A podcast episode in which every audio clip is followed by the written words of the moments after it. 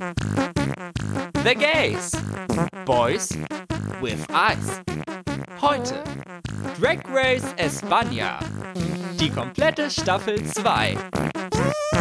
Hola, hola, hola und herzlich willkommen bei The Gays, Boys with Eyes, dem einzig deutschen RuPaul's Drag Race Recap Podcast mit Gio und Max. Das erste Mal, dass ich das Ganze auch mal aufsagen darf. Seitdem wir das neue Intro haben, meinst du? Ganz genau. Neu in Anführungsstrichen. da wir dich ja schon gehört haben, hallo Max, wie geht es dir? Hola, hola, hola. ¿Qué tal? ¿Cómo estás? Spaghetti. Die zwei Semester Spanisch haben sich hier ausbezahlt, endlich. Bienvenidos a chicos con ojos glaube ich, sind Augen. Egal. Yes, äh, mir geht es ganz okay. Ich habe Wärme, wie der Spanier sagt. Mhm. Die Hitze hält das Land noch weiter fest in der Hand. Schwitzkasten, würde ich sagen. Literally Schwitzkasten, aka meine Wohnung. Aber diese Woche bin ich etwas, etwas gewappnet. Mhm deinen Handventilator aus der letzten Folge referierend, habe ich mir auch einen Fächer besorgt. Er macht kein so schönes Geräusch. Ich habe leider keinen Fächer, den man so aufmachen kann, der so ein Flop-Geräusch macht, mm. sondern es ist so ein japanischer Fächer, den man so in Animes so sieht, wenn Leute grillen oder so, um das Feuer anzumachen. Also so ein großer, starrer Fächer. Aber mhm. ich finde, er macht sehr guten Wind. Und man kann ja. sehr gut auch damit aushalten. Also, solange die Luft zirkuliert, bin ich glücklich, auf jeden Fall. Wie geht's dir? Ach ja, frag nicht. ja, eigentlich same, also. nee, also ja, ich weiß nicht. Also zurzeit bin ich jetzt nicht so auf der Höhe. Dann habe ich vorhin jetzt auch nicht gerade so erfreuliche Neuigkeiten gehört. Oh. Kurz vor Aufnahme jetzt nichts Dramatisches betrifft mich auch jetzt persönlich nicht, beziehungsweise auch nicht meine Familie oder so, aber ja, ist halt doof zu hören, sowas, ne? Mm, ja, klar. Und ja, wie gesagt, es läuft. Es muss ja. Ja, das Leben geht weiter. Und weiter geht's auch immer mit den RuPaul Drag Race Franchises. Oh ja, es hört nicht auf. Frankreich ging los mit der ersten Folge. Hast du sie schon gesehen? Nein, ich hatte leider noch keine Gelegenheit dazu. Ich habe, glaube ich, die ersten zwei Sekunden gesehen und danach war bei mir irgendwie Game Over. Also ich konnte es mir nicht weiter anschauen. Was daran lag, gute Neuigkeiten. Ich habe gestern die erste Nacht durchgeschlafen. Woo! Yeah! Party! Queen of Sleeping. Yes, also das war hier nix Prinzessin auf der Erbse. Aber deswegen musste dann halt Drag Race Frankreich darunter leiden. Das geht ja auch wieder so eine Stunde 20, habe ich, glaube ich, gesehen. Also ja, also. Muss man sich die Zeit für nehmen. Genau, aber wir sind hier, um nicht über Frankreich zu reden, sondern über den südlichen Nachbarn. Und das ist Drag Race España Staffel 2. Deswegen auch unsere Einleitung in halbwegs Spanisch. Falls ihr es mitbekommen habt, nochmal. genau. Ja, da hatten wir eine ganz spannende Staffel, würde ich sagen. Siehst du das auch so? Ich hatte ein paar Startschwierigkeiten, muss ich sagen, da reinzukommen. Mhm. Irgendwie, ich glaube, es kam dann so out of the blue, kam dann auf einmal wieder Spanien Staffel 2, obwohl es natürlich vorher angekündigt wurde und alles blau und blub. Aber ich war da noch so in der Staffel 14 darin. Ich glaube, die lief dann zur Zeit dann noch. Ich habe mhm. meine Timeline jetzt gerade nicht ganz so auf dem Schirm. Aber jetzt doch zum Ende hin bin ich ja wieder total reingewachsen und Spanien Staffel 1 hat ja die Messlatte extrem hochgelegt. Mhm. Eine der besten Staffeln Drag Race aller Zeiten überall. Und Staffel 2, denke ich, hat da angeknüpft. Also ich habe da jetzt keinen Qualitätsdrop empfunden. Nee, also nach meinem Empfinden ging das irgendwie so flüssig über. Und für mich war es jetzt im Nachhinein gesehen, okay, ja, ein bisschen absehbar von Anfang an, aber eine sehr gute Staffel, die auch zum US Drag Race sehr gut mithalten konnte. Wahrscheinlich, was du angesprochen hattest, dieser nahtlose Übergang kann ein bisschen daran liegen, dass sie so oft die Season 1 Queens wiedergeholt haben. Mhm. Also ich glaube, jetzt zwei oder dreimal kamen die dann wieder vor und das ja. fand ich doch richtig schön, die dann wiederzusehen. Mhm. Und dass die auch so eingebunden wurden. Ja. Also das hat Spanien wirklich, wirklich gut gemacht. man gibt ihnen halt nochmal eine Plattform, man ähm, erlaubt ihnen nochmal irgendwie so einen Check einzucachen, also warum nicht? sie zeigen, dass sie auch noch mit den Queens verbunden sind. Mhm. Und dass sie so stolz auf die erste Staffel sind, wahrscheinlich auch. Und das Genau. fand ich schon echt nice. Ja. Und da würde ich sagen, fangen wir auch gleich mit der Vorstellung der Queens an, damit wir auch hier so ein bisschen Einstand haben in die Folge.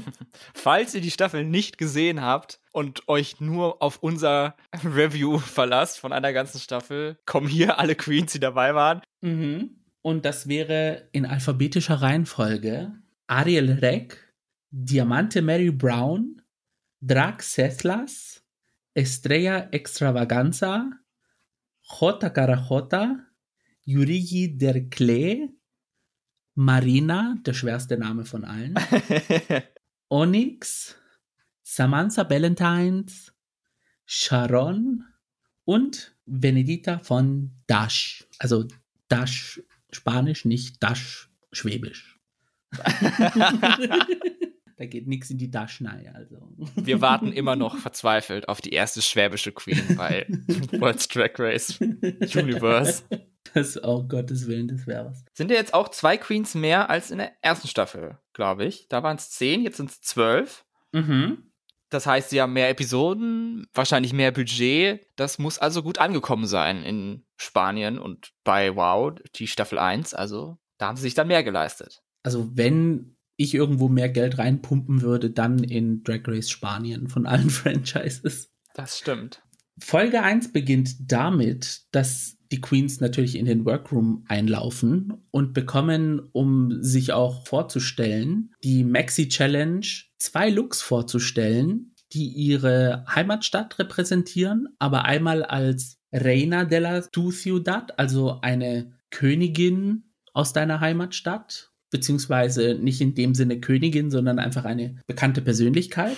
ja, so viele Königinnen gibt es in Spanien nicht. Genau. Und einmal das Wahrzeichen deiner Stadt. Also man muss dann zwei verschiedene Looks haben, aber die mit der Heimatstadt verbunden sind. Wie findest du so eine Challenge als erste Challenge? Also einfach zeig mal zwei Runways, die du von zu Hause mitgebracht hast und that's it. Ja, ich finde es ein bisschen schwierig, weil, okay, jetzt wenn ich aus einer größeren Stadt komme, gut, dann kann ich da einen Look für nehmen. Aber jetzt, wenn ich jetzt, wie ich zum Beispiel aus einem Dorf komme, das keiner kennt, ja, was, was nehme ich jetzt? Verkleide ich mich jetzt als Maultasche oder, wobei die Maultasche jetzt nicht mal spezifisch aus dem Dorf komme, aus dem ich jetzt bin, sondern das wäre aus Maulbronn. Ja, I don't know. Ich finde, ja, also ich finde es schwierig in der Umsetzung. Ich finde es ein bisschen langweilig, um ehrlich zu sein, weil sie halt wirklich gar nichts machen müssen, dann an dem Tag selber. Mhm. Aber andererseits, für eine allererste Challenge ist das vielleicht dann doch gar nicht so schlecht, weil das zeigt halt auch, hat jetzt hier die Person oder haben die Queens sich wirklich für jeden einzelnen Runway irgendwas Geiles überlegt. Weil das ist halt wirklich, Ja. das musst du halt vorher dir was überlegt haben, das zurechtgelegt haben. Und da kann man dann schon so sehen, okay, wer hat hier was Cooles gemacht, wer hat da was Cooles mitgebracht vor allen Dingen und wer eben jetzt nicht so. Aber ich glaube, mir gefällt es, wenn die erste Folge dann doch lieber eine echte Challenge ist. ja, dann, also ich finde, man kann das in eine Ball-Challenge mit hinzufügen, als zweiten Look oder als ersten Look. Ja, denke ich auch. Aber so als alleinstehende Challenge ist es ein bisschen schwierig, weil da halt die Planung im Vorhinein ist. Also da muss man sich viel in der Vorbereitungszeit mit beschäftigen, was man da machen Hm. tut. Aber man sieht wenigstens ein bisschen von der Kreativität der Queen. Aber ist halt, wie gesagt, doof, wenn man aus so einem kleinen Kaff kommt und nichts zum Vorstellen hat. Ja, da muss man sich wahrscheinlich so ein bisschen seine Heimat ein bisschen weiterziehen, als Genau. nur das wirklich Dorf oder die Stadt, wo man herkommt. genau. Sondern auch die Region kann man ja auch was draus machen. Vielleicht. Weiß ja nicht, ob es auch. gibt bestimmt auch Regionen, wo es einfach gar nichts Interessantes gibt. Ja, das ist dann, ja, die Falle dieser Challenge.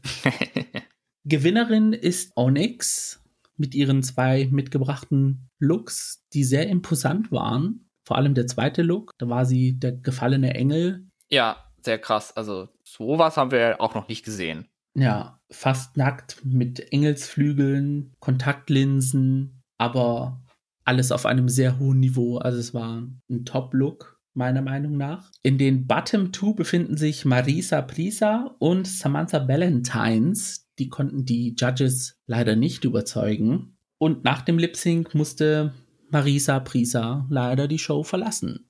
Wenn ich mich zurückerinnere, glaube ich, dass ich gedacht habe, ja, das ist okay. Das fand ich auch. Ich fand auch ja. äh, Marisas Looks am schwächsten. Also sie waren jetzt nicht so ausgefallen wie die Looks von anderen Queens. Ja, vor allen Dingen dann der zweite Look war dann ein bisschen langweilig, die, einfach dieses weiße Cape. Mhm. Deswegen war ich nicht überrascht, dass sie da leider die Show verlassen musste. Obwohl ja. sie ja eigentlich dafür bekannt ist, tatsächlich gute Looks zu turnen und dass sie auch alles selber schneidert, haben wir dann mhm. in der mhm. Reunion erfahren. Genau. Also vielleicht sind uns da doch ein paar nice Looks entgangen.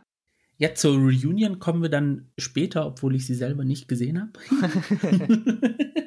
Aber hier geht es weiter mit Folge 2 und der Talentshow, was ich sehr schade fand, dass sie nicht in der ersten Folge stattgefunden hat. Ja. Das Runway-Thema war El Dia de la Bestia, also Tag der Bestie. Und ich muss sagen, das war die beste Talentshow inklusive Runway, den wir bei Drag Race gesehen haben. Und weißt du auch warum? Weil sie Hintergrundtänzer hatten. Hintergrundtänzer, Props, die Queens haben Wünsche äußern können, die denen erfüllt worden sind. Also Props to Espana, die haben alles richtig gemacht, was man bei einer Talentshow richtig machen kann. Ja, anstatt alle da so offen stehen zu lassen, von wegen, ja, ihr macht einfach irgendwie was, wie das anscheinend sich bei Allstars in der Vergangenheit angefühlt hat und dass alle dann einfach nur singen oder beziehungsweise Playback machen, mhm. hat sich hier das angefühlt, dass die Produktion auch einfach eine geile Show machen wollte. Und genau. die Queens haben alle was Unterschiedliches gezeigt, hatten eben auch Bühnenbilder und, und Begleitung und so. Und das war halt schon ziemlich nice. Ja, also ich muss ehrlich sagen, auch wenn wir mehrere Lip-Sync-Nummern hatten zu eigenen Songs der Queens, war es trotzdem elevated, da man halt diese ganzen Tänzer und die Props hatten. Es, also es war alles, obwohl es Lip-Sync war, war trotzdem alles verschieden. Und wenn ja. es eine andere Nummer war, dann war es richtig eine schöne Abwechslung. Also es war, wie gesagt, meiner Meinung nach eine der besten Folgen Drag Race, die es ever gab. Egal, alle Franchises mit eingeschlossen. Also ich fand den, den Runway auch richtig gruselig, muss ich sagen. Also mhm. teilweise haben, haben die da echt Sachen gezeigt, wo ich, wo die ich ein bisschen angsteinflößend fand. Ja, ähm, ja, bezüglich einer Person, da kommen wir gleich zu. Äh, ja, ich möchte nicht vorgreifen, weil davor besprechen wir noch die Gewinnerin und das ist Sharon. Sie hat eine sozusagen ein Duett mit sich selbst gesungen in der Talentshow. Bisschen kontrovers, weil sie eine schwarze Stimme nachgemacht hat beim Singen, aber dafür ist ja Spanien ein bisschen bekannt. Ich meine, es war ja nun mal Louis Armstrong, das ist ja nun mal der bekannteste Trompeter der Welt. Was soll sie da, was soll sie da machen?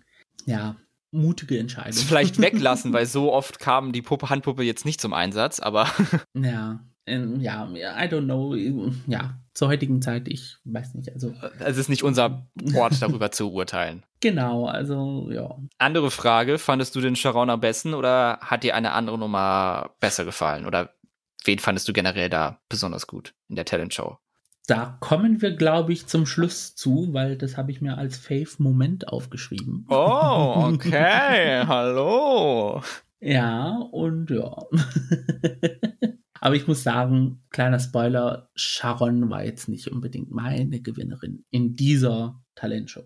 Bei mir kommt es jetzt nicht im Fave-Moment am Ende nochmal vor, aber ich kann ja trotzdem mal sagen, wer mich irgendwie bei der Challenge so beeindruckt hat mhm. oder wie ich überraschend gut fand, und das war Estrella Extravaganza mit ihrer Nummer. Mhm. Die fand ich richtig witzig. Das ist auf Platz zwei bei mir. Ah ja, schön generell, ich würde dann, also wenn es dann die Zeit ist, freue ich mich darauf, über, über Estrella zu reden. Ja, sie war auch meine Lieblingsqueen in dieser Staffel. Also es war mega lustig. Aber von Estrella kommen wir mal zur Bottom 2 der Folge. Und das waren Ariel Reck und nochmal Samantha Valentines. Und Samantha hatte mit ihrem Bestien-Look, ja, was, ja, so, so einen kalten Schauder bei mir ausgelöst, weil sie hat sich während dem Runway dann irgendwie das Silikongesicht abgenommen und unten drunter war es halt, sah man halt den ganzen Muskelspaß, den man im Gesicht hm. so hat. Und es war dann so blutig und alles. Und es war zwar ein campy Outfit, aber dieser Moment, wo sie das Gesicht abgezogen hat, das hat bei mir so ein ja, ich weiß nicht, irgendwie so, so ein Gänsehautmoment um mein Herz herum gebracht. oh nein. Das Herz eingefroren. Ja, das war so. Ja, also ich finde, Samantha sieht generell gruselig aus und dann auch noch mal dieses Outfit dazu, dieser Look, mhm. das ist wirklich Albtraummaterial hoch 10. Das, ja, das war so richtig so, uh, nee, danke. Also muss ich jetzt nicht unbedingt haben. Aber sie konnte sich beim Lip Sync retten und Ariel Reck hat leider ihre Koffer gepackt. Da hatte ich wirklich gedacht, dass sie es weiter in die Staffel schafft, aber ja. Ihr Auftritt war jetzt leider nicht so spannend. Ja, im Vergleich zu den anderen, ja. Eine ganz spannende Challenge hatten wir in Folge 3 und das war El Diario de Putricia, eine Improv-Challenge im Sinne von Vera am Mittag, Maury Povich, verrückte Gäste in einer Talkshow, ja. über die sich lustig gemacht wird. Wie fandest du diese Challenge? Weil ich muss ehrlich sagen, ich konnte aus dem Chaos irgendwie nicht rausblicken, wer gut war und wer nicht. ja, so ging es mir auch. Es ging absolut durcheinander. Muss man, man muss wahrscheinlich etwas mehr in der Kultur drin sein, um das verstehen zu können. Also auch allein den ganzen Schwall an Informationen aufnehmen zu können, die da gemacht wurde und der Storyline zu folgen. Mhm. Ich war etwas überrascht, dass es dann Venedita war, die gewonnen hat. Ja. Aber sie hat eine solide Performance geliefert, zumindest, was man von anderen vielleicht eher nicht so sagen kann. Ja, bei den anderen war es ein bisschen messy. Ich hätte jetzt gedacht, dass Estrella gewinnt, weil sie halt diesen, ja, sagen wir mal, Herausforderung hatte, eine rohe Zwiebel zu essen. und Erde, also ja. Hat sich da auf jeden Fall viel Mühe gegeben. Mhm. Opfer abgebracht. Hat aber leider nicht gefruchtet. Der Runway-Look für diese Folge war Mujeres Almodovar, also Frauen in Leading Roles aus Filmen von Pedro Almodovar. Scheint ein spanischer Regisseur zu sein, also ja. Ich habe den Namen zum ersten Mal gehört, aber sehr bekannt. Ja, doch, ich kenne ihn tatsächlich auch schon vorher. Also ähm, habe auch schon mal. Gut, ich habe, glaube ich, bewusst einen Film von ihm geguckt, den ich aber auch wirklich sehr witzig fand. Aber der wurde jetzt nicht dargestellt auf dem Runway, weil er, glaube ich, eher ein bisschen so ein, so ein kleiner Outlier in seiner Filmografie ist, glaube ich, weil es mehr so eine Komödie ist. Mhm. Fliegende Liebende heißt er auf Deutsch, wo es um ein Flugzeug geht, was um einen Flughafen herumfliegt, weil es nicht landen kann, weil irgendwie die Rollen kaputt sind. Und dann geht es darum, die, dass die Leute in der, in der Economy Class wurden alle mit Betäubungsmitteln ruhig gestellt und nur die Leute in der First Class sind da. Und das sind halt alles extravagante Persönlichkeiten. Und das Ganze wird dann zusammengeführt von den drei schwulen Flugbegleitern und den beiden auch männlichen Piloten. Also es war eine etwas seichtere Unterhaltung, glaube ich. Hätte ich die Challenge machen müssen, hätte ich aus dem Film irgendwas gemacht, dann hätte ich mich als Flugbegleiter verkleidet mit so einem kleinen Wagen oder so. Das wäre meine Mujeres Almodovar gewesen. Ja, also auf jeden Fall klingt spannend. Ich habe auch so ein bisschen in diese ganzen spanischen Filme so reingeschaut und äh, ich muss sagen, ja, also sehr verstörend. Da werden sehr viele, also auch die Runways, die vorgestellt worden sind, ähm, mm. die waren sehr verstörend in dem Sinne. Also zum Beispiel Diamante Matty Brown, die sich dann den Hals aufgeschnitten hat. Ja, also interessanter Runway auf jeden Fall.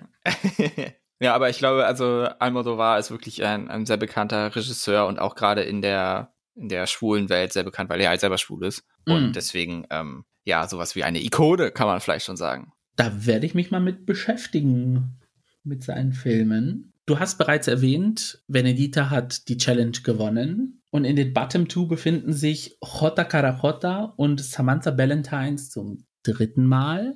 Hintereinander.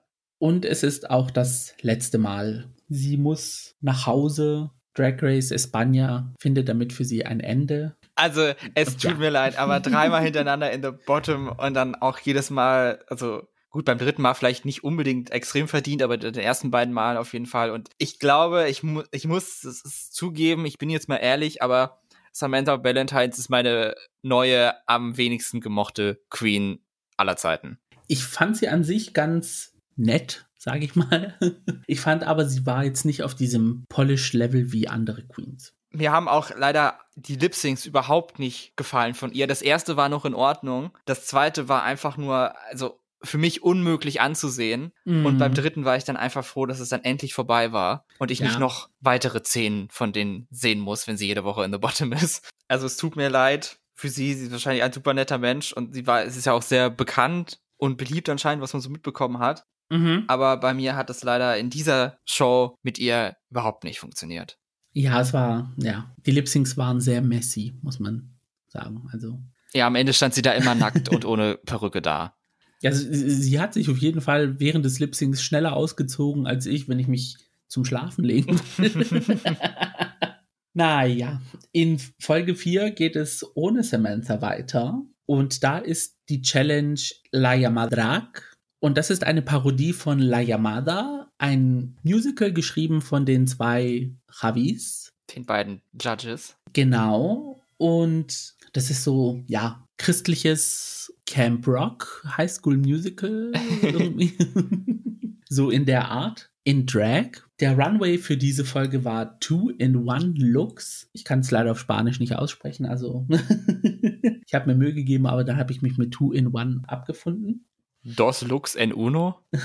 Do- Dos Lux en Uno vielleicht dann mit Akzent, keine Ahnung. In, in der Wiki-Seite stand so irgendwie anders drin. Ah, okay. Die Gewinnerin der Folge war Estrella. Fand ich sehr verdient, weil sie hat diese Rolle wirklich sehr gelebt, die sie gespielt hat. Diese Ja. Nonne. Das fand ich auch. Also das war dann für mich wirklich dann der, der Moment, wo ich von, hm, ich bin mir nicht sicher über Estrella zu, ich bin großer Estrella-Fan gewechselt bin. Ich fand, sie hat diese Rolle wirklich unfassbar gut gespielt. Das hat so gut zu ihr gepasst und so Mhm. überzeugend. Ja, sie hatte auch so diese knuffige Aura so an sich, wenn sie Ja, in Drag 100 ist. Prozent. Aber wie gesagt, wir werden dann noch mal später über die einzelnen Queens, die es dann ins Finale geschafft haben, sprechen. Die Bottom Two besteht aus Jota Garajota und Yuriyi Derkle. Und Jota muss leider die Show verlassen, konnte die Judges im Lip Sync nicht überzeugen und in der Challenge leider auch nicht, deswegen war sie auch in den Bottom Two. Ja, Eine sehr interessante Queen. Auf jeden Fall. Ich meine, sie ist die jüngste Contestant aller Zeiten, von überall her gewesen, mit 18 Jahren. Mhm. Ob das jetzt ihre perfekte Zeit gewesen wäre, würde ich jetzt mal bezweifeln. Vielleicht hat ihr einfach mal ein bisschen noch Erfahrung gefehlt, also auch so was die Looks angeht, was die Präsentation angeht. Ja. Sage ich, der jetzt keinerlei Erfahrung hat als Drag Queen ist natürlich, aber ja. Aber man muss sagen, sie hat eine Vision. Also es ist jetzt nicht zwar 100% ihre Vision, aber sie weiß, wohin sie gehen will mit ihrem Drag. Das muss Ja. man sagen. das stimmt. Ich glaube, ihr fehlt, also sie macht da jetzt einfach weiter und dann ist sie am Ende auch viel besser als jetzt, bin ich mir sicher. Mhm. Bei der Challenge fand ich es schwierig, eine Bottom Two auszuwählen, weil ich generell die sehr gut fand. Also ich fand das Musical wirklich gut umgesetzt und so. Mhm. Also auf einer Seite, ja, Jota war auf jeden Fall Bottom Two und die, und die zweite Person ist dann schwieriger. Bei Yurigi war ich etwas überrascht, glaube ich, weil sie ja doch eine der beiden professionellsten Sängerinnen ist im ganzen Line-Up. Ja. Und die Kritik der Judges war, dass sie zwar gut gesungen hat, aber nicht so aus sich herausgekommen ist und sich nicht so entwickelt hat in dem Musical, glaube ich, war es. Und dass sie, glaube ich, einfach mehr von ihr sehen wollen, dass sie da mehr an sich glaubt und Mhm. praktisch auf ihre eigenen Stärken sich verlässt und so. Ich glaube, sie haben mir da mehr so Mut zugeredet und dann war die Bottom-Platzierung mehr so ein Wachrütteln vielleicht. Ja, muss ich ehrlich auch sagen, dass es irgendwie so ein Wachrütteln war, weil es gab eine Rolle, die von Onyx gespielt wurde. Sie hatte außer Stehen irgendwie fast nicht am Anfang zu tun. So gegen Ende hat sie dann, glaube ich, so zwei, drei Lines gehabt, hat ein bisschen rumgetanzt. Also, ja. Ja, sie hatte zweimal einen Auftritt, aber dafür dann Onyx lip-sinken zu lassen, für eine Rolle, die es halt gibt, die irgendwer machen muss, fände ich dann halt auch gemein. ja. Also ich fand schon, sie hat das also so gut wie möglich gemacht. Mhm. Sie hat immer diese, diese Schnute gezogen und dann ihre zwei Auftritte, wo sie dann auch so schnell reden musste, beziehungsweise singen musste, fand ich gut. Aber es ist halt viel zu wenig, aber das lag an der Rolle und nicht an Ja, Onyx. da hätte man es irgendwie besser involvieren müssen. Da hat sie jetzt wirklich nicht Schuld dran gehabt. Aber es war wirklich, wenn sie jetzt nicht aufgetreten wäre, mir wäre es gar nicht aufgefallen, dass sie keine Rolle sozusagen hätte in dem ganzen Musical. Die ganze Rolle hätte man streichen können und das, Ja. und das Musical eine Woche später machen können.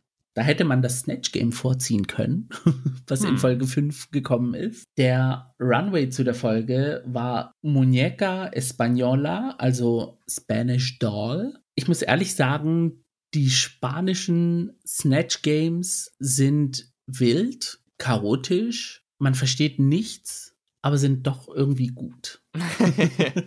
ja, so ein Snatch-Game in einer Sprache, das man nicht spricht, ist halt schon echt schwierig. Mhm. Mit ganz vielen Charakteren, die man überhaupt nicht kennt. Da muss dann auch wirklich so ein Profi dabei sein, was Impersonations angeht, dass man da auch dann mitlachen kann. Jedenfalls geht's mir so. Mhm. Aber teilweise haben die Queens das geschafft.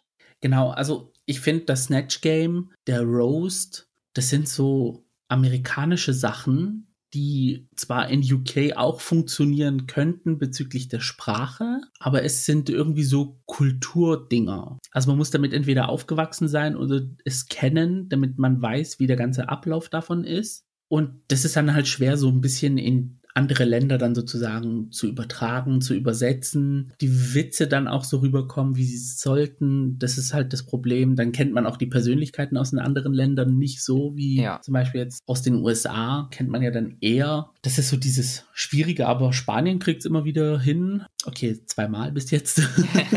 ein gutes Snatch-Game rauszuhauen, muss ich ehrlich sagen. Leider gab es eine kleine Tragödie Tragödie, ein Disclaimer am Anfang der Folge. Und zwar, Sharon hat eine Persönlichkeit gespielt, die während der Aufnahme der Folge noch gelebt hat und zwischen Ausstrahlung und Aufnahme dann aus dem Leben geschieden ist, tragischerweise. Und ja, das hat so ein bisschen die Folge überschattet, fand ich, und nachträglich auch ein bisschen den Sieg von Sharon. Aber sie hat sie so gut dargestellt, dass es kein lustig machen war über die Person, sondern es war wirklich eine Impersonation. Also ja. auch optisch sowie vom Verhalten her, weil ich versuche immer irgendwie References mir dann auf YouTube anzuschauen bei diesen Snatch Games und da muss man wirklich sagen, das war eine sehr gute Leistung von Sharon und verdient gewonnen. Ja, ich fand auch, als dann dieser Disclaimer kam am Anfang, dachte ich, oh mein Gott, was passiert hier jetzt? Was geht denn in dieser Folge ab? Aber dann ja. war es ja ausgerechnet auch Sharon, die sie gemacht hat. Mhm. Und dass er wirklich sehr, ja, tasteful und sich nicht über den Charakter lustig machen, sondern eben mit, mit Klasse und Anstand mhm. hat sie da Witze als diese Person gemacht. Genau. Da ist die Katastrophe nochmal abgewendet worden. Ja, die Bottom Two des Snatch Games sind Diamante Mary Brown und Onyx. Bei Diamante gehe ich auf jeden Fall mit. Mhm. Onyx fand ich jetzt gar nicht so schlecht im Snatch Game. Ich fand sie eigentlich ja. okay.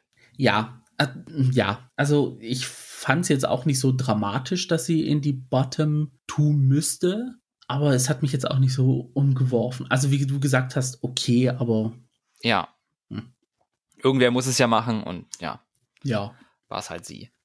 Genau. Und leider, leider hatte sie auch getroffen und muss nach Hause fahren. Da war ich doch sehr überrascht. Also nicht nach dem Lip Sync, sondern generell. Mhm. So nach der ersten Folge war ich der festen Überzeugung, dass Onyx zumindest ins Finale kommt, wenn nicht sogar gewinnt.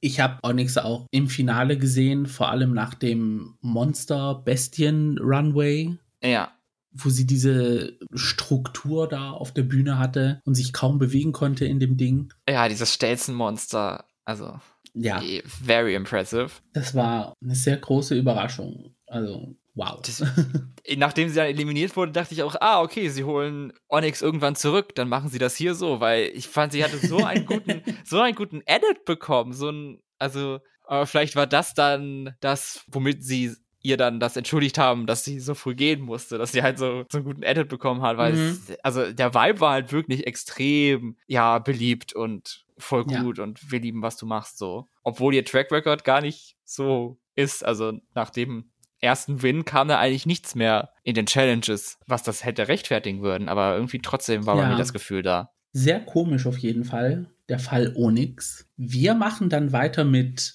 dem Fall Folge 6 und das war der Spanish Ball. Drei Looks aus drei verschiedenen Jahrhunderten, aus dem 10., dem 20. und dem 30. Jahrhundert, spanisch inspiriert. Fand ich ein sehr schönes Thema für ein Ball. Ja, weil da befasst man sich so mal ein bisschen auch mit der Geschichte des Landes. Und Spanien hat ja auch nicht so eine schöne Geschichte, wie man bei manchen Runways gesehen hat. Gibt's auf jeden Fall schon lang genug, also die Länder in, in Iberien. Mhm. Also kann man einiges mitmachen. Ja, Mir ist nur ein Runway-Outfit ein bisschen negativ aufgefallen, weil es halt zu direkt war. Und das war von Estrella, ihr 20. Jahrhundert-Outfit. Ah, das Franco-Outfit. Ja, also okay, zieh es an, aber jetzt, dass der ausgestreckte Arm sein musste als Gruß, oh ja. Würde man bei uns nicht machen. Nee, aber auf YouTube gibt es eine YouTuberin, Martha Mama heißt sie. Sie erklärt sozusagen so ein bisschen die Folgen und die References, die gemacht werden bei Drag Race España. Und sie hat halt auch erklärt, dass die spanische Flagge auch jetzt nicht gerade ein Symbol ist, das man eigentlich so öffentlich zeigen sollte, weil es ist halt sehr rechts, beziehungsweise von den Farben her. Und ja, also dieser Teil der Geschichte ist sehr tief in der spanischen Kultur halt immer noch drin. Zwar als Negativbeispiel, aber es wird halt oft referiert in der Popkultur. Ja. Und ja, da kann man sich dann erklären, dass solche Runways entstehen, aber ob man das jetzt so öffentlich darstellen will, weltweit, hm. weiß ich jetzt nicht, ob man das machen sollte. Da fand ich den Lost Look von Onyx aus dem 20. Jahrhundert viel besser im Vergleich, also vielleicht auch wieder was Positives zu sagen. Also da reden wir vielleicht dann im Juni noch mal kurz drüber, aber der hat es ja dann leider nicht die Show geschafft, weil sie vorher ausgeschieden ist, aber der hat mir am besten gefallen aus der Kategorie, kann ich ja mal sagen. So. Das habe ich gar nicht gesehen, werde ich aber mir dann anschauen. Gewinnerin der Folge ist Draxethlas. Und in den Bottom Two haben wir wieder Diamante Mary Brown und Estrella Extravaganza. Ja, das fand ich auch gerechtfertigt an der Stelle. Also auch der Win von Settlers. Mhm. Sie hat da wirklich die ausgefallensten und interessantesten Looks gemacht. Ja, und man muss auch sagen, der dritte Look, also der 30. Jahrhundert-Look, das war ja ein Look, den sie vor Ort machen mussten, also eine Suing Challenge. Mhm. Und da war jetzt Diamante und Estrella waren da wirklich nicht so flott dabei. Ausgeschieden ist dann Diamante Mary Brown, wo ich sehr überrascht war, dass sie es so weit geschafft hat, weil obwohl sie eine sehr gute Talentshow hatte, und in den ersten Folgen auch sehr gute Runways, hat sie mir eigentlich von Anfang an diese Vibes gegeben, Early Out, aber sie hat es bis Folge 6 geschafft. Bei ihr hatte ich so den Vibe so in die Richtung The Vixen, so die sich nicht unbedingt bei den Challenges, aber abseits der Challenges so behaupten muss. Mhm. Also es wurde ja schon einiges an so Streit oder Meinungsverstimmungen mit Diamante und anderen gezeigt. Ja. Ob das jetzt auch irgendwie vielleicht ein bisschen aus rassistischen Gründen war, möchte ich jetzt auch nicht sagen, aber es hat schon ein bisschen auffällig, meiner Meinung nach, dass dann die, die einzige schwarze Queen wieder dann die, die böse ist, die angry ist und so. Ja, das ist mir dann auch so aufgefallen, dass sie dann so in eine Richtung geschoben wurde, dass sie nicht polished genug ist, um mit den anderen mitzuhalten, obwohl man gesehen hat, dass sie eigentlich sehr talentiert ist also es das heißt, man muss auch gar nicht dieses Level an Polishness bringen, wenn man in anderen Bereichen scheinen kann. Mm. Wir haben ja ihre Lip-Syncs gesehen, also vor allen Dingen das gegen Onyx. Sie ist eine absolute mhm. Performerin. Genau. Sie, und sie, sie zündet da echt die Hütte an. Ja, also ich habe es nicht verstehen können, warum die anderen sie so angreifen, aber mein Gott, wir stecken da nicht drin, ne? Also. Stimmt. In Folge 7 haben wir meine persönliche Lieblings-Challenge. und zwar die Ads Challenge, also eine Werbung machen für irgendetwas. Und dieses Mal müssen sich die Queens in Paare aufteilen und sozusagen Werbung machen für ein Gaycation-Reiseziel in Spanien was namentlich nicht erwähnt worden ist, aber man konnte so ableiten, um welche Orte es sich handelt. Die Gewinner dieser Challenge sind Estrella und Sharon, die zusammen in einer Gruppe waren. Und in den Bottom Two befinden sich Draxeslas und Marina. Ich muss ehrlich sagen, ich mag diese Challenge ja sehr. Ich fand sie aber hier ein bisschen komisch. Oh, thank God. Ich dachte, ich müsste jetzt hier irgendwas Gutes drüber sagen. Nee, ich fand es auch irgendwie, irgendwie, irgendwie seltsam. Es waren auch irgendwie immer das Gleiche und nichts Überraschendes. So, also auch so die Umsetzung war so ein bisschen also allein dadurch, dass sie so in so einem Set waren und dann aufgenommen wurde, aber in den Aufnahmen sah man dann das Set und so alles. Also es war irgendwie keine besonders gute Illusion und so. Mhm. Also ja, ich gehe damit. Das war irgendwie seltsam. Es, ja, also nee, mich hat's nicht abgeholt leider. Aber ich fand, Sharon und Estrella haben schon verdient gewonnen. Also da war dann, das fand ich schon am besten. Ja, da gehe ich mit. Also sie hatten von allen drei Werbungen schon die lustigste. Muss aber auch sagen, bei ihnen war es jetzt von den Sexual Jokes jetzt auch nicht so plump wie bei anderen. aber mein Gott. Was ich habe vergessen zu erwähnen, ist der Runway. Das war A Night of a Thousand Rafaelas, also Rafaela Carrà Inspired Runways. Keine spanische Persönlichkeit, ist zwar aus Italien, aber auch in Spanien sehr beliebt gewesen. Ja, und das war Folge 7.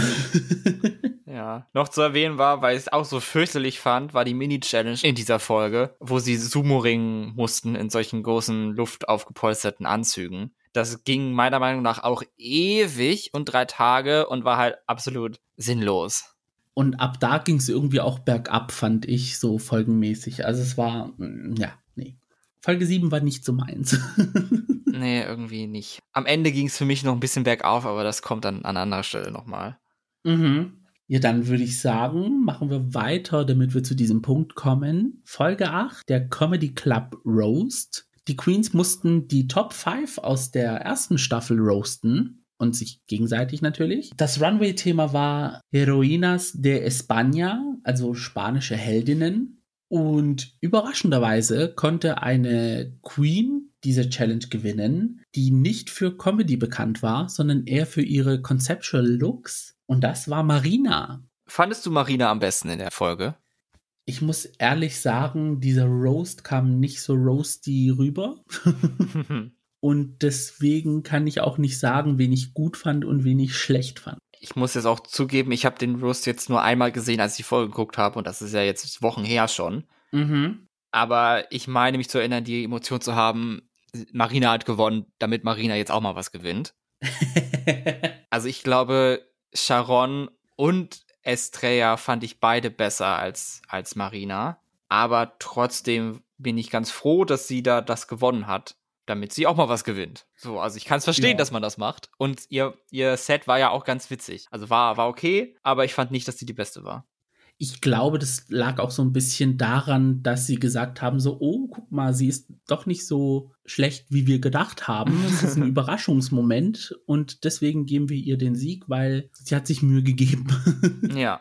Ich muss auch ehrlich sagen, ich fand alles von der Comedy mäßig her auf dem gleichen Niveau. Es hat mich jetzt auch nicht irgendwie so umgerissen, so dass ich sage, oh Gott, hahaha, ich habe jetzt stundenlang gelacht. Ja, war stabiler Roast, aber wie gesagt, also es hätte jeder gewinnen können, es hätte jeder in die Bottom 2 kommen können. In dem Fall hat es aber Yurigi und Venedita getroffen und die zwei hatten einen ganz sexy Lip Sync. da ging's ab. Das war richtig Feuer. Feuer, das ist das richtige Stichwort. Mhm. Da wirst du dich doch bestimmt gefreut haben. Also mir ist das Herz aufgegangen. Es wurde zum zweiten Mal ein Eurovision-Song angestimmt, obwohl es theoretisch der dritte war, den wir bei Drag Race gehört haben. Aber es ist der zweite Lip-Sync-Song ever. Und das ist Fuego von Eleni Fureira. Die Siegerin der Herzen 2018 die Nationalhymne von Spanien 2018. so beliebt wie der Song und Eleni in Spanien waren, das war Abriss. Ausgeschieden bei diesem Lip Sync ist Yurigi, da muss ich jetzt sagen, kurz vor knapp fand ich okay. Also ich glaube nicht, dass sie im Finale irgendwie etwas machen hätte können, wo sie die Krone mit nach Hause genommen hätte. Ja, ich fand es schon, also schön für sie, dass sie so weit gekommen ist. Mhm. Meiner Meinung nach. Also ich glaube, es hätte auch anders ausgehen können. Ja. Und man muss auch sagen, nachdem sie dann in den Bottom Two war im Musical, hat sie danach drei gute Performances geliefert. Also dann war sie dreimal high und hat positive Kritiken bekommen. Also das hat dann anscheinend gefruchtet. Aber dann jetzt beim Roast war dann einfach Ende Gelände und das war dann auch gerechtfertigt. es ist so eine Kandidatin, wo man gemerkt hat, okay, jetzt merkt man, okay, da ist jetzt die Luft raus mittlerweile. Die Erschöpfung setzt ein und sie hatte ja auch ein paar Momente in Antakt, wo sie sich über die Fürze von Marina aufgeregt hat. Mhm. Es war auch ein bisschen shady zu anderen Queens, aber ja, das war halt so ein bisschen ihr Downfall. Kommen wir dann zu Folge 9. Die Folge war für das Herz. Also mir ist es auf jeden Fall sehr ans Herz gegangen, das Ganze. ja. Und das war eine Makeover-Challenge. Und die Makeover-Partner waren Mitglieder der Stiftung des 26. Dezembers. Bitte, ich möchte es nicht auf Spanisch aussprechen, weil ich kann das leider nicht. Das ist eine Stiftung sozusagen für LGBT-Leute, ein Pflegeheim, ein, ja, so in die Richtung Altenheim, damit LGBT-Leute aufgefangen werden, die keine Kinder haben oder keine Familie haben, die sich um die Personen kümmern können. Auf jeden Fall ein sehr guter Kurs. Mhm. Also hoffentlich gibt es sowas auch in anderen Ländern. Und generell Makeover-Challenges sind ja rar geworden, seitdem Covid unser Leben bestimmt. Ja, leider. Da freue ich mich doch dann, dass Espanja es gemacht hat. Also früher fand ich die nicht so cool irgendwie, die Makeover-Challenges, aber hier habe ich mich dann doch gefreut, dass es eine war, weil die halt doch so selten geworden sind. Mhm. Und es war dann mal wieder was anderes.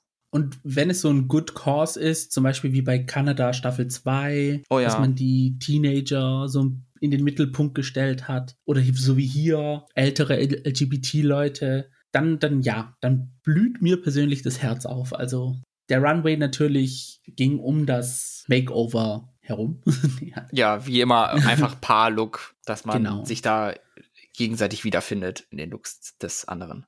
Genau, diese Family Resemblance soll da sein. Die Gewinnerin ist Venedita von Dash. Und in den Bottom Two haben wir Estrella und Marina. Ich muss ehrlich sagen, Spoiler Alert, bei dem Lip Sync ist keiner nach Hause gegangen. Ich muss aber ehrlich sagen, ich habe Estrella gesehen, wie sie ihre Koffer gepackt hat.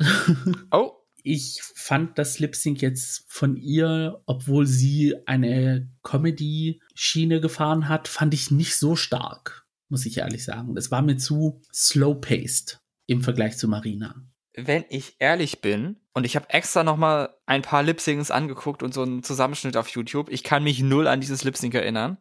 Mhm von dem Vibe her hätte ich gesagt, dass Estrella weiterkommt ins Finale und Marina gehen muss. Und als dann es hieß, ja, Marina, Chantey, du, du, du stayst. ich weiß gerade gar nicht, was, was, was Supreme in, in, in Spanisch sagt. ich kann nur Sachet Temas, glaube ich. Aber ist auch egal. Da war ich doch überrascht und dann kam ja dann doch, oh, Estrella ist noch weitergekommen. Ja.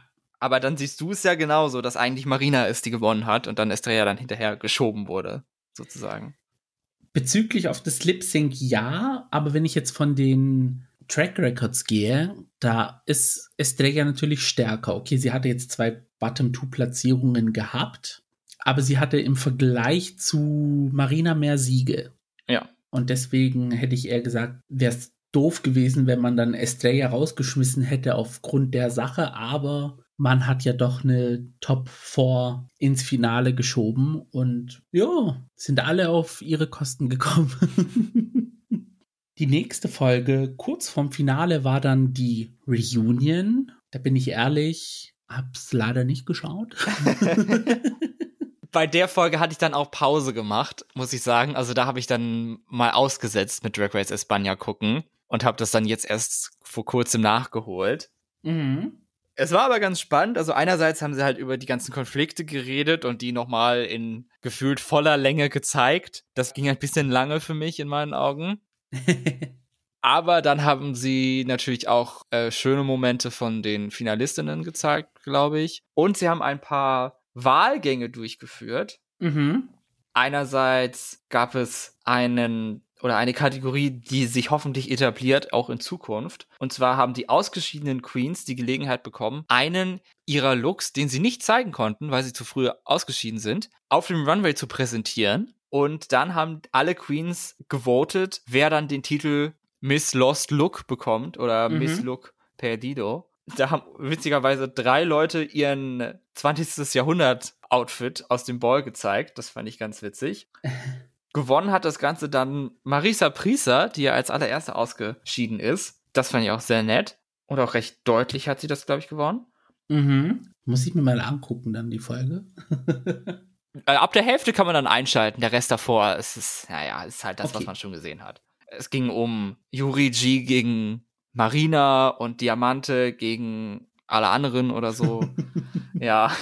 Dann gab es noch eine zweite Kategorie, Miss Muerta de Ambre, also die hungrigste Queen, glaube ich. Und es ging darum, Astrea und Yurigi haben beide anscheinend so viele sexuelle Anspielungen gemacht und teilweise auch Essensanspielungen. Mhm. Beides teilweise. Und dann wurde da gewotet wer da gewinnt und das hat Estrella gewonnen. Und dann natürlich noch, wer wird Miss Congeniality oder wie es hier heißt, glaube ich, Miss Sympathia. Und das wurde da vorher mit mit Zetteln gemacht, also da musste jeder einen Namen draufschreiben und in eine gläserne Box werfen, die den ganzen Union übernehmen, Supreme stand. Es sah so aus, als würde Estrella gewinnen, aber es hat dann am Ende komplett von hinten das Feld aufgerollt. Samantha Valentines, die dann den Titel bekommt und 3000 Euro. Uh. Schön für sie. Ja, also da habe ich was verpasst sozusagen. Ja, das, dieses, dieses Voting-Ding und da auch eben halt diese ganzen Outfits zu sehen, das war schon ziemlich nett. Das war eine, eine schöne Idee und hat das Reunion nochmal so ein bisschen spannend gemacht. Da schalte ich nochmal ein, wenn wir fertig sind. Und dann kommt das große und spannende Finale. Klassische Challenge, schreibe Lyrics, lerne eine Choreo und tanze diese in meinem Musikvideo, dieses Mal aber nicht zu einem RuPaul-Song, sondern zu dem Song Llévame al Cielo von Supreme. Auch mal spannend. Meinungen dazu? Das war ziemlich geil. Das habe ich dir auch damals nach dem Finale auch geschrieben. Ja, da kam so vollkommen unvermittelt eine Nachricht rein, das war der beste produzierte Song aller Zeiten und ich kann es nachvollziehen. Also da war auch wieder das Stichwort Qualität. Also das war halt zweigeteilt. Ein Teil wurde im, im Workroom aufgezeichnet und dann gab es noch einen Live-Teil auf der Bühne. Mhm. Und da war eben auch, da waren Tänzer dabei, da waren die Eliminated Queens wieder mit dabei, was super schön war. Die Lyrics der Queens waren richtig gut, also da haben ja alle vier gefallen. Mhm. Und der Song ist auch einfach gut. Also ich glaube, ich habe den Song schon mal in Supremes Version alleine gehört, als er gerade neu war. Und da war er schon gut. Und hier jetzt in mhm. der Queen-Version, wo auch alle eben gesungen haben und das sehr gut produziert wurde, wie sie sich angehört haben. Also, nee, top, absolut, richtig gut. Ja, also mir hat es mega gefallen. Ich fand, das war der best produzierte Song seit Reach You Road You. Also mega. Einfach Top-Qualität, von allen Queens, die teilgenommen haben. Mhm. Dieser Throwback-Moment mit den Eliminated Queens war auch sehr schön. Die da in dieser Orgie rumlagen. das war mega. Das Runway-Thema war My Best Look. Ob das jetzt Best Look war, hm, mag ich zu bezweifeln. Oft ist es ja so, es ist nicht My Best Look, sondern My Last Look. Das Einzige, was ich noch übrig hatte. Ja, also muss ich ehrlich jetzt sagen, fand ich jetzt nicht so atemberaubend wie in anderen Staffeln. Ich fand das Outfit von, von Venedita sehr schön. Das hatte eine wunderschöne Farbe. Dieses mhm. Blau-Schwarz. Es sah wunderschön aus, aber. Mega aufregend war es nicht. Ja, war es jetzt finalwürdig? Hm, weiß ich nicht. Schwierig, schwierig. Nachdem die Top 4 dann auf der Bühne standen nach der Performance, gab es einen kleinen Überraschungsmoment. Die Top 4 wird runtergebrochen auf eine Top 3 und die Queen, die ausscheidet, ist Marina. Hättest du das erwartet? Also von der Challenge her gab es jetzt nicht unbedingt Anhaltspunkte dafür, dass Marina jetzt so schlecht war, dass sie jetzt nicht um den Sieg lipsinken sollte. Mhm. Aber von den vier war halt sie die, die am wenigsten wahrscheinlich war, die Krone zu holen. Mhm. Und ich hätte sie, wie gesagt, auch schon in der Folge davor eliminiert. Von daher, ich glaube, sie wollten das, das war so geplant auch, dass sie halt vier Leute brauchten für den Song, aber sie wollten dann nicht vier Crownings filmen, deswegen haben sie drei gemacht. Okay. ja, das kann gut sein. Also ich glaube auch, dass Marina am unwahrscheinlichsten war, dass sie gewinnt hat aber trotzdem eine gute Leistung abgeliefert. Ich finde es dann aber immer blöd für die Queens, die ins Finale reinkommen und, und dann doch nicht. Dann doch ausscheiden in der finalen Folge. Ja. Ja, I don't know. Ich weiß nicht, ob ich das so machen würde oder ob ich sagen würde, direkt von Anfang an hier Top 3 oder Top 4, weil mehr muss jetzt nicht sein. Ja, Marina auf jeden Fall eine sehr, sehr interessante Queen. Also, ich finde, man kann sie gar nicht so richtig greifen. Mhm. Also, sie lässt einen so ein bisschen nachdenklich zurück. Ja. Im guten, wie auch vielleicht sogar ein bisschen im schlechten Sinne. Ja. Möchte ich mal vielleicht so hinstellen. Auch ihre Personality war so ein bisschen mysteriös und so kunstvoll, äh, ja, verpeilt irgendwie. Und irgendwie, ich hatte eine komplette Misconception über sie. Ich hatte irgendwie am Anfang, weil, keine Ahnung, wo ich das her habe, aber ich dachte, sie kommt eigentlich aus Italien, aber ist dann irgendwie irgendwann später nach Spanien gekommen. Deswegen hatte ich bei mir, bei ihr immer das Gefühl, ach ja, sie kommt ja aus Italien. aber ich glaube, das stimmt gar nicht. Ich weiß nicht, wo ich das her habe. also wirklich ein Mysterium von Anfang bis Ende. Mhm. Die liebe Marina. Und dann darf die Top 3 lip-sinken um den Sieg und die besteht aus Sharon, Venedita von Dash und Estrella Extravaganza. Ich weiß nicht, ob das Lip Sync so viel dazu beigetragen hat bezüglich des Siegs, weil man muss sagen, Sharon war die Frontrunnerin der Staffel Ja. seit Folge 0. das stimmt absolut. Sie ist auch schon reingekommen und alle, oh, scheiße, sie ist so Ja. gut, sie kann singen, sie kann tanzen, sie ist witzig, macht Impersonations, sie sieht gut aus und so. Mhm. Und das ist halt genau das, was passiert ist. Also, ihre schlechteste Performance war eine Safe-Performance und das auch eben nur einmal, sonst war sie immer nur High oder hat eben dreimal gewonnen. Ja. Also ein absoluter Durchmarsch von ihr, man kann es nicht anders sagen. Und ich fand sie auch im Lip Sync am besten am Ende. Mhm. Also ja, also sie hat immer abgeliefert, wie du gesagt hast. Safe war das Schlechteste, was sie abgeliefert hat. Und sogar das war halt gut. Obwohl Ja, das safe war absolut in Ordnung. Es war jetzt kein schlechtes Save, sie war auch die einzige, die safe war, aber mhm. ja. Ja, also da hatten Venedita und Estrella hart zu kämpfen, um dagegen ranzukommen. Ich muss aber ehrlich sagen, die letzten paar Folgen hat mich Venedita von sich überzeugt. Und ich habe so ein bisschen geroutet für sie, dass sie eventuell dann doch gewinnt. Ja, ich finde auch, also Venedita hat einen sehr starken zweiten Platz belegt, Mhm. obwohl es keine zweiten und dritten Plätze gibt, aber für mich ist das Ranking klar, dass Venedita vor Estrella ist. Ja. äh, was ich jetzt öfters in letzter Zeit hatte. Eine Queen, die mir am Anfang irgendwie gar nicht so auffällt, aber dann doch innerhalb von zwei, drei Folgen meine absolute Favoritin ist, Ja. die dann den zweiten Platz belegt. Also ich fand, Venedita hat sich für mich genauso angefühlt, ihre Journey, was meine Gunst angeht, genauso wie Lady Camden. Und das ist halt, glaube ich, so, so ein Typ, den ich bei Drag Race absolut mag. Eine Queen, die richtig stark ist, die kaum Schwächen hat und Schwächen zeigt.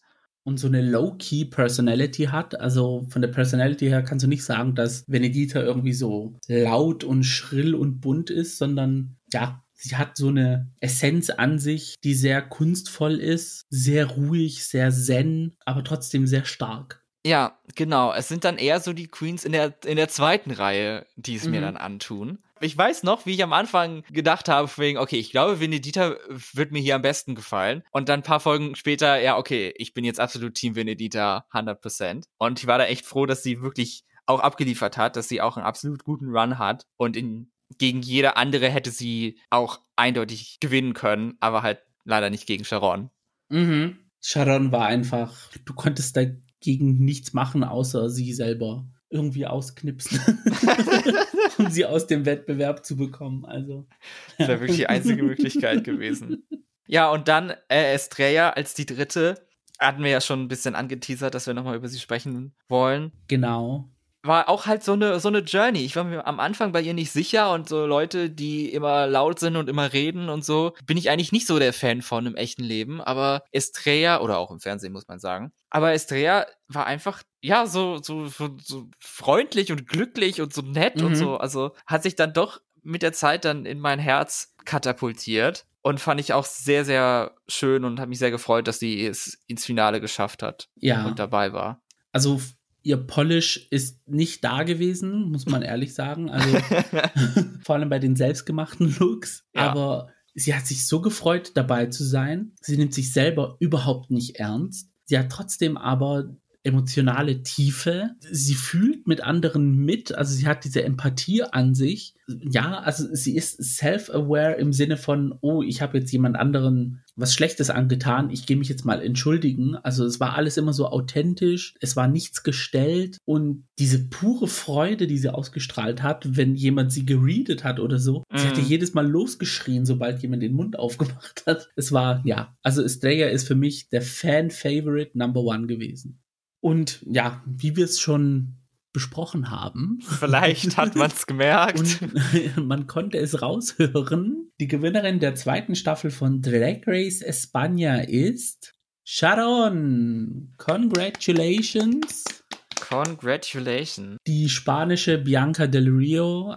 Die Gewinnerinnen von Drag Race Spanien sind wirklich extrem stark. Mhm. Also jetzt Karen Faralla und jetzt mit Sharon, also da gewinnt wirklich the best of the best. Ja, muss man ehrlich sagen. Deswegen bin ich dafür, dass sie einen Englischkurs belegen. Ich möchte sie bei All Winners sehen. Unbedingt. Weil ich würde sagen, bei Sharon ist es vielleicht gar nicht so unwahrscheinlich. Es, es gab jetzt zwar keine richtige Englisch-Challenge oder so, wie beim letzten Finale, aber glaube, von dem, was sie gesagt hat in der Talent-Show, klang ihr Englisch gar nicht so schlecht. Aber vielleicht war es auch, auch einfach nur phonetisch gelernt. Ja, hoffen wir mal, dass sie Englisch kann. Weil ich würde gerne noch mehr von ihr sehen, auf jeden Fall. Ja, also vor allem auch mit anderen Gewinnerinnen zusammen sehen. Also da, da bin ich sehr für. Auch für Carmen. Also, wie gesagt, Englischkurs, mach das bitte. Und dann gibt es hoffentlich sehr bald ein neues All Winners wünschen wir uns schon das nächste, obwohl das Laufende noch gar nicht vorbei ist. Aber es ist auch einfach so gut. Ja, also warum nicht? Ganz genau. Warum nicht? Zum Abschluss und zusammenfassend habe ich noch ein paar Fragen an dich bezüglich dieser Staffel. Yes. Über deine liebsten Momente, Challenges, Lip-Syncs, eventuell auch Judges und Looks. Und da würde ich sagen, fangen wir mal mit dem Lip-Sync an. Was ist da dein Favorit aus dieser Staffel? Also das beste Lip Sync von zwei Personen fand ich das von Fuego, mhm. Vene und Yurigi. Aber ich glaube, die beste singulare Performance war für mich Marina als Raffaella Cara. Ja. Die Drag Settlers einfach absolut in den Boden getanzt hat. Mhm. Da blieb kein Krümel für sie übrig. Ja, das sind auch, Fuego habe ich auch aufgeschrieben. Claro es, es, es muss sein für mich einfach eine Ehrensache. Und deine Lieblings-Challenge aus dieser Staffel? Ich glaube, ich würde da das Musical anführen. Mhm. Ich fand das, und das meine ich im absolut positiven Sinne, es hatte so Amateurtheater-Vibes. Ja. Und das fand ich gut. Mhm. Also ich fand es wirklich gut gemacht. Ja, nee, das war ein gutes Musical. Mein Favorit ist die Talentshow gewesen. Ja, okay, stimmt. Natürlich, da war schon einiges Geiles dabei. Das ja. hatte ich irgendwie gar nicht dran gedacht, aber auf jeden Fall richtig. Und passend dazu die nächste Frage, Fave Moment, war für mich dann die Lip-Sync-Show von Diamante Mary Brown. Das war kompletter Abriss. Also, wenn ich konnte, hätte ich ihr 10 Euro oder so Gewinn-Mode oder Also ja, das war für mich der Top-Moment der Staffel.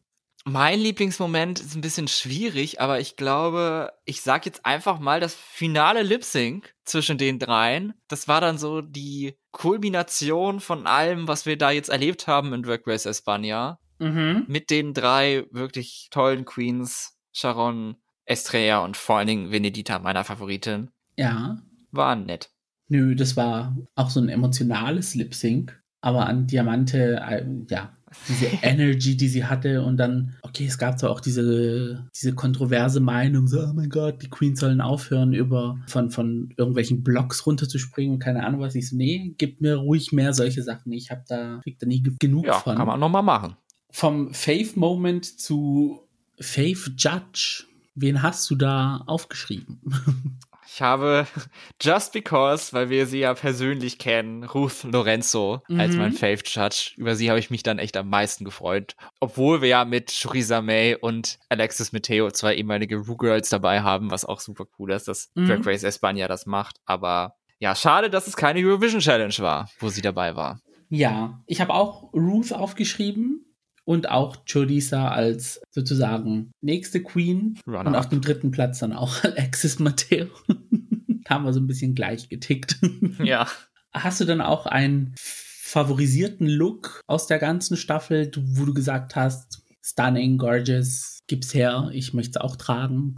Ja, und zwar habe ich da jetzt rausgenommen, wahrscheinlich, weil ich mich halt am meisten dran erinnere, weil es erst vor kurzem war, aber der mein bester Drag-Look aus dem Finale von Yurigi Derklé. Mhm. Dieses rote Chiffon-Kleid und dann diese Kopfbedeckung, was so ein bisschen so rüstungsmäßig war. Und dann runter halt dieses Negligé. Also ich fand das richtig gut und der beste Look fand ich an dem Abend. Für mich ist es in den Top 3, Oh, schön, immerhin. aber da muss ich noch sagen, ich habe diesen Look, den sie von ihrer Großmutter hatte, mit den Spitzendeckchen auf Platz Ja. 2 und auf Platz 1 ist zwar Yuri als Beispiel mit genannt, aber ich muss sagen, der komplette Runway von dem Bestien Runway hat mir das sehr gefallen. Also da gab es wirklich keine sehr schlechten Looks. Ja, das stimmt. Da haben wir auch vorhin schon drüber geredet. Also der Mhm. war wirklich sehr, sehr impressive. Top notch. Der Also, ja. Das war jetzt viel von uns, wie wir die Staffel fanden. Wie sieht es denn bei euch aus? Seid ihr auch so große Drag Race Espania Fans, so wie Gio und ich? Ihr könnt uns da gerne schreiben, entweder bei Social Media, bei Twitter und bei Instagram unter dem Handle Gays Podcast findet ihr unsere Kanäle. Da könnt ihr auch gerne folgen, um keine weiteren Episoden vom Podcast mehr zu verpassen. Oder ihr könnt uns eure Meinung schreiben per E-Mail an die Adresse thegays at outlook.com. Und wir würden uns auch sehr freuen, wenn ihr bei eurem Podcast-Player eine 5-Sterne-Bewertung für uns abgeben könntet. Und damit ihr auch keine Folge verpasst, uns dann auch folgt, plus einen Kommentar hinterlässt. Nächste Woche geht es dann wieder weiter mit RuPaul's Drag Race All Stars 7, All Winners. Muss ich kurz überlegen, wie der Titel ist. Neue Folgen von The Gays erscheinen jeden Freitag um 10 Uhr. Dann ist The Gays Zeit. Und wir hoffen, dass euch diese Folge gefallen hat und wir euch auch beim nächsten Mal wieder begrüßen dürfen. mhm. Vielen Dank und bis dahin. Mein Name ist Max. Mein Name ist Gio. Und das war The The Gays. Adios. Ciao.